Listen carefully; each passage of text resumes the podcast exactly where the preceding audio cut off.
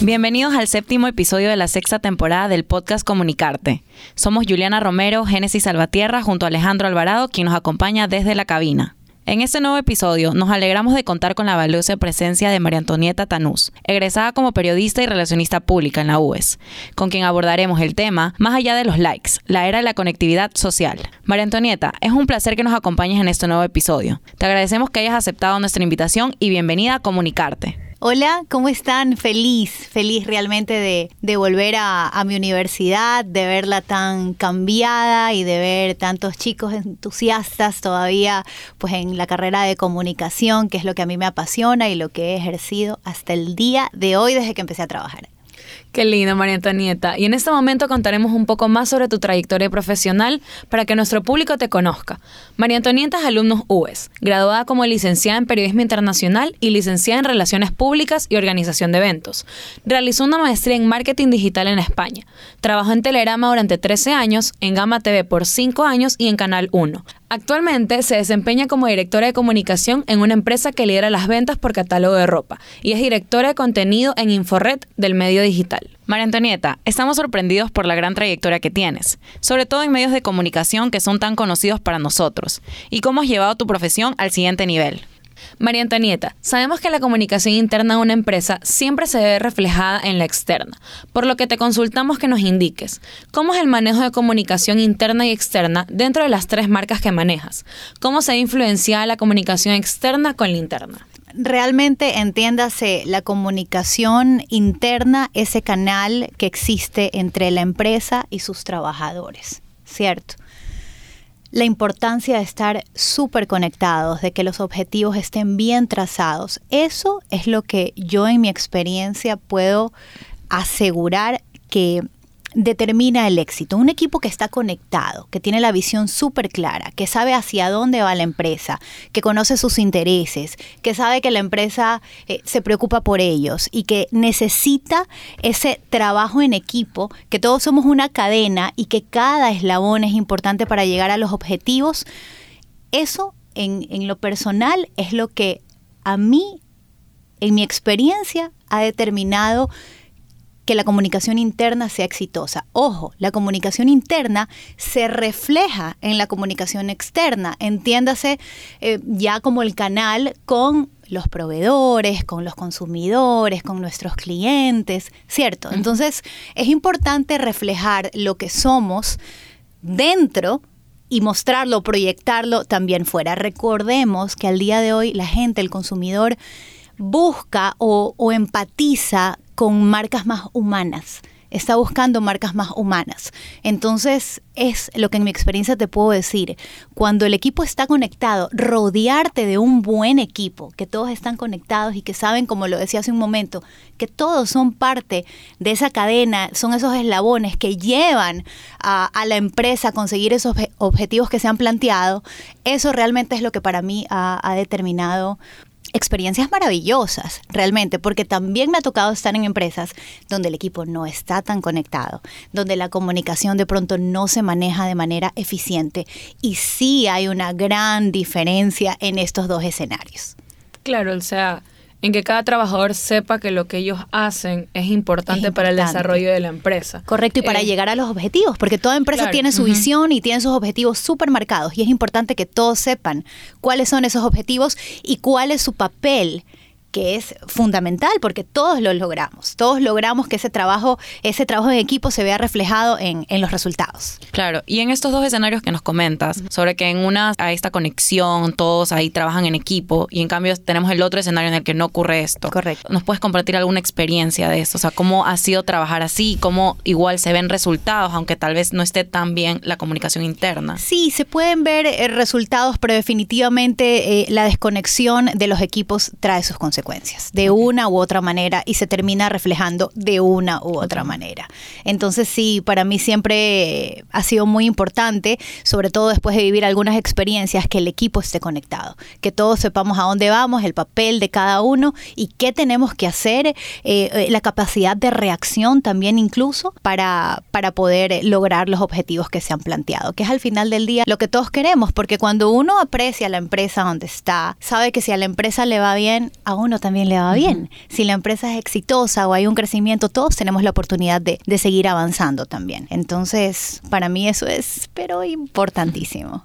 Y qué importante es lo que tú dices, porque así seas asistente, seas gerente o, o, seas cualquier persona dentro de la empresa, saber a dónde quiere llegar la empresa y que hasta la persona que tú dices, no, él no va a aportar para ese crecimiento y lo tomas en cuenta, hace que sea diferente, incluso hace que se vea diferente tu trabajo. O sea, que de verdad le pongas empeño porque sabes que hay alguien detrás que dice, sabes que tu esfuerzo vale la pena. Porque eso está pasando con la empresa y todos trabajamos en conjunto para que eso suceda. Entonces, sin duda... Es maravilloso también conectar con, con esas personas apasionadas por su trabajo. Sí.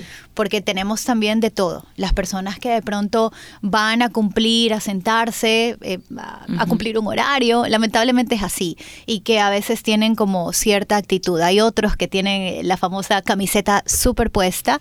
eh, hay mucha juventud con hambre de crecimiento y de conocimiento, de alimentarse, de enriquecerse de esos equipos que de pronto tienen mayor experiencia, uh -huh. pero que saben que de alguna manera como hay que estar actualizándose constantemente y aprendiendo de los que saben, porque siempre se puede aprender un poquito más.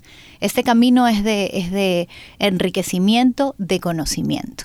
Entonces, cuando tú tienes esa tienes súper claro lo que quieres, a dónde quieres llegar y sabes que tienes que constantemente actualizarte, aprender, involucrarte, es ahí donde se genera ese, ese, ese crecimiento. Sí, total. Porque a mí me parece súper importante la comunicación interna y siento que no muchas personas entienden la importancia de que todo tu equipo de trabajo esté trabajando como que conjunto, en conjunto y no como que cada uno por su lado y todos buscando su, su como que sus beneficios. La sino conexión del la equipo. La conexión es súper importante porque es que todo eso se ve reflejado.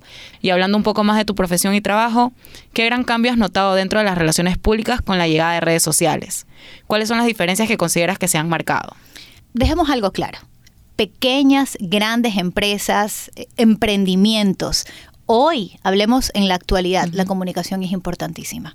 Las redes sociales juegan un papel fundamental. Estamos súper cerca, estamos súper conectados, algo que no sucedía antes. Ahora la inmediatez lo marca todo. Entonces, eh, dicho esto, como les comentaba, es una herramienta súper importante y poderosa de la cual debemos aprovecharnos. El potencial al máximo hay que sacarlo. Ha cortado brechas, nos permite estar más cerca de nuestro público. Ahora nos permite llegar a un público al que antes ni siquiera imaginábamos que de pronto podíamos uh -huh. llegar. Se abre una puerta al infinito realmente. Hoy yo tengo una marca y tengo mi cuenta en redes sociales y de pronto me pueden ver en China. ¿Por qué no? Es así. Y quiero poner un ejemplo ahora. La semana pasada yo contacté, ¿cómo, ¿cómo nos manejamos ahora? Ok, vamos a hablar de cartera, que la tengo aquí a mi lado. Vamos a hablar de que yo vendo carteras y esta es la marca cartera. Ok, entonces Juliana me dice a mí, María Antonieta, estas carteras son impresionantes, la mano de obra es increíble, la calidad es buenísima. ¿Cómo se llaman las carteras? Digamos, blanco. Ah, las carteras blanco. ¿Qué es lo que yo hago?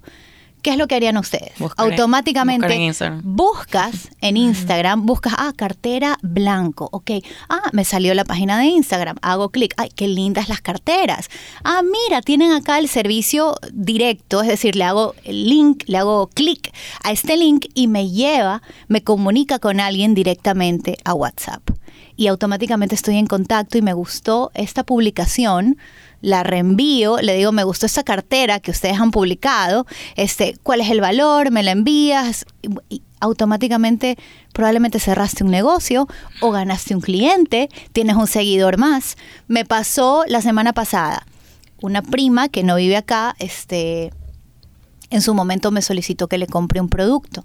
Yo había borrado el, el contacto, pero recordaba la marca, la busqué. Les, les escribí por interno, no me contestaron.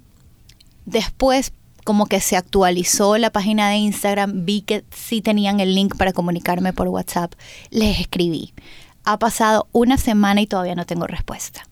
Todavía no tengo respuesta. Y me puse a, a buscar de pronto en, en Google a ver si encontraba algún otro número o alguna manera de llegar a la marca. Yo pienso que en ese camino se puede perder un cliente. Sí porque la competencia está a la orden del día. Entonces, y, todavía no me contestan. Y de verdad ha pasado una semana. ¿Qué está fallando ahí? Ahí está fallando la comunicación externa. Porque no me han contestado en una semana. Entonces, yo estoy buscando otras opciones. Estoy buscando el producto en otros lados, porque esta marca no está resultando eficiente para mí. El otro día también me quería hacer las uñas y era feriado. Ingreso a las redes sociales del lugar donde generalmente me hago y no tenían los horarios de feriado. Entonces yo no me moví el feriado y quería aprovechar. Nunca me contestaron y nunca se reflejó en redes sociales el horario de feriado. ¿Sabes qué? No vamos a atender o atendemos este día de tal hora a tal hora. Nos está fallando la comunicación a veces. Entonces no es simplemente abrir una página y, ya, y subo mi foto y ya. No, hay, hay mucho más detrás de. Sí, sin duda hoy en día las relaciones públicas y las redes sociales son un elemento estratégico en todo plan comunicacional. Sabemos que las redes son parte fundamental de tu trabajo. Por eso, ¿crees que las redes sociales son herramientas para mejorar la comunicación en la sociedad actual? ¿Qué beneficios y desafíos tenemos con el manejo de redes? Tenemos un gran, un gran desafío. Yo tengo el desafío con, tres marcas importantes, eh, dos que están relacionadas a la moda como ustedes lo mencionaban, eh, vendemos ropa por catálogo. Y es, eh, en este caso específico, pues es un negocio muy bonito porque tenemos una red de empresarias a nivel país, donde son muchas mujeres emprendedoras que con el catálogo, para ellas es una herramienta, eh, se dedican a, venderlo, compran la ropa, les encanta porque son precios como muy manejables, pero además de eso pues tienen importantes porcentajes de descuento que les permiten a ellas generar ingresos. Entonces te lo cuento desde este punto de vista porque las redes sociales para ella también ha sido una herramienta. Nos tocó evolucionar ese negocio que de pronto ibas de puerta a puerta mostrando el catálogo que era tu boutique en, la mano. Ahora de pronto descargamos el, el catálogo desde las redes sociales, te paso el PDF, te puedo vender desde casa. El tema remoto se ha impulsado una barbaridad y realmente pues para mucha gente ha sido bastante conveniente, se puede seguir generando desde ese punto de vista, o sea, las herramientas, por eso yo digo que son súper poderosas, porque para mí son más los pro que los contra y todos los beneficios que realmente puedes al día de hoy, si te actualizas, si estás en en constante evolución y, y nos tocó acá y nos pasó en la pandemia, tantos locales ejemplo, de comidas que no tenían su web, que no tenían este, sus redes sociales, que no, no tenían de pronto implementado el servicio de domicilio, que de pronto no se veían, eh, todavía no existían estas alianzas con los domicilios, con estas plataformas que, que realmente crecieron muchísimo en, en esta época difícil evolucionar. Es que si no lo hago, no vendo, porque estamos encerrados y nadie va a venir a consumir al restaurante como normalmente consumían. Entonces hay que reinventarse. Definitivamente las redes nos proveen de apoyo en las diferentes áreas en las que utilizamos. Sobre lo que haces en tu área de experiencia, ¿Qué experiencia nos puedes compartir acerca de la fake news e información que consumen las personas dentro de las redes sociales? ¿Cuál es tu punto de vista acerca de la desinformación? El tema, yo pienso que hay un, error que estamos cometiendo y es el tema de reenviar información con mucha facilidad sin confirmar. Porque sí, es muy fácil reenviar, es muy fácil subir y, después tener que borrar o, retractarte porque resulta que no era, porque resulta que el video era de, de, otro país. Entonces, en ese sentido, para mí es siempre corroborar y siempre investigar, moverte como periodista, te mueves, tratas de llegar a la fuente, realmente verificar antes de publicar, porque yo les decía hace un momento, es una herramienta poderosa, realmente lo es, pero es una responsabilidad también, porque tenemos que saber que hay personas, que hay familias detrás de una noticia muchas veces, entonces no, no podemos jugar con eso. Hay que ser serios y para mí corroborar, leer de alguna u otra manera intentar llegar a la fuente es, primordial en un periodista. Sin duda estamos de acuerdo contigo, María Antonieta. Y por último, ¿cuáles son las mejores recomendaciones que se deben considerar con el manejo de redes sociales a nivel de las empresas? ¿Una empresa debería tener en cuenta todas las redes sociales para marcar presencia? Yo pienso que depende del giro del negocio. Eh, voy a poner un ejemplo que siempre pongo, el tema de Twitter, que a veces me parece un campo minado. Sí, es. Ok, este, me parece más informativo. Me parece que es lo que determina la tendencia. Entonces, en mi caso, muy puntual, te digo, sí, de pronto para el medio digital, sí. Pero para el tema de moda, mm, de pronto yo pienso que gano mucho más en Instagram, que es un, un medio de exponer mis reels, mis videos, Instagram es un medio muy audiovisual, la gente, la gente le gusta mucho ver y, y a las personas les gusta la inmediatez. sí, sí, les, sí les ha pasado que, que ahora, ay no, el video dura un minuto, no, no, no, no lo voy a ver. Oye, dura un minuto, no, no. O sea, 15, segundos, 30 segundos. Ok, y es un reto. Informa en 15 segundos. Informa en 30 segundos. Debemos adaptarnos. Es lo que la gente está pidiendo, es lo que estamos viviendo en la actualidad y nos toca adaptarnos y les cuento que sí se puede informar en 15 segundos. Sí se puede informar en, en, 30 segundos. Pero el tema de las redes, dependiendo eh, del giro de tu negocio, de tu empresa, de tu emprendimiento, de tu marca, yo sí pienso que uno sí puedes estar en todas, no te voy a decir que no, pero sí pienso que hay ciertas redes sociales que dependiendo a tu marca o tipo de negocio y a lo que quieres, porque uno tiene que tener súper claro cuáles son los objetivos, unas te sirven más que otras y ese análisis es importante. María Antonieta, muchas gracias por compartir tus experiencias y valiosas recomendaciones. Ahora es momento de pasar al espacio divertido del podcast. En este episodio hemos organizado una divertida dinámica para ti. A este juego le llamamos la primicia del día. En esta ocasión nosotros vamos a mencionarte una noticia y tú nos cuentas cómo la relatarías, para revivir ese espíritu anchor que es parte de tu trayectoria profesional. ¿Estás lista? Estoy lista. A ver, la noticia es, el fotógrafo de la boda de Lele Pons es ecuatoriano. El conocido fotógrafo Pra, así se lo conoce en redes sociales, junto a un grupo de ecuatorianos, fue el encargado de fotografiar la reconocida boda de los artistas, de los cantantes Lele Pons y Guaina. Estas fotos las hice desde mi perspectiva cineasta, involucrando la luz obviamente, pero sobre todo jugando con los colores.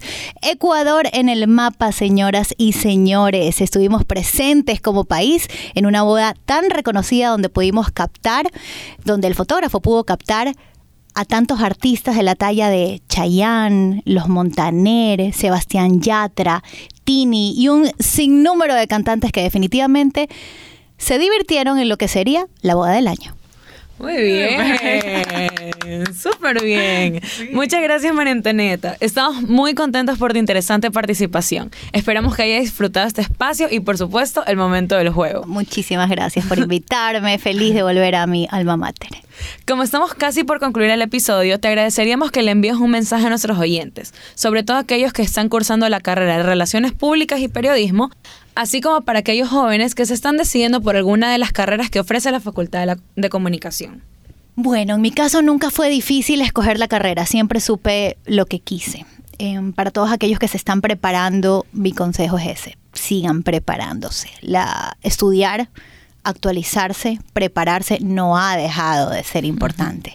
Es muy importante. Y es más, hoy la competencia allá afuera es, es bastante importante. Entonces, que se vengan las carreras, que se vengan los cursos, que se vengan los talleres, que se vengan las maestrías. Y yo la combinaría, mi consejo personal, algo que a mí me sirvió muchísimo, es que vaya de la mano con el trabajo. Chéverísimo. Ahora llegamos al final del séptimo episodio de la sexta temporada de Comunicarte. María Antonieta, una vez más, mil gracias por haber participado en este episodio, compartiendo tu interesante trayectoria y experiencia. Realmente fueron muy interesantes. Te deseamos los mayores éxitos en tu trayectoria profesional, que sabemos que merece gran esfuerzo y dedicación. Muchísimas gracias por invitarme. Estoy feliz de estar acá.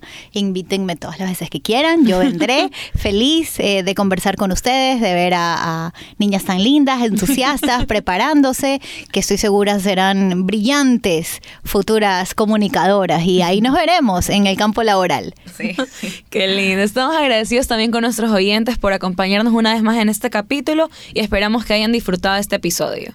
No se olviden de seguirnos en nuestras redes sociales, en Instagram, arroba comunicarte-podcast. Para que estén pendientes de nuestro contenido y no se pierdan ningún detalle en nuestros próximos episodios. Hasta la próxima y esto fue Comunicarte.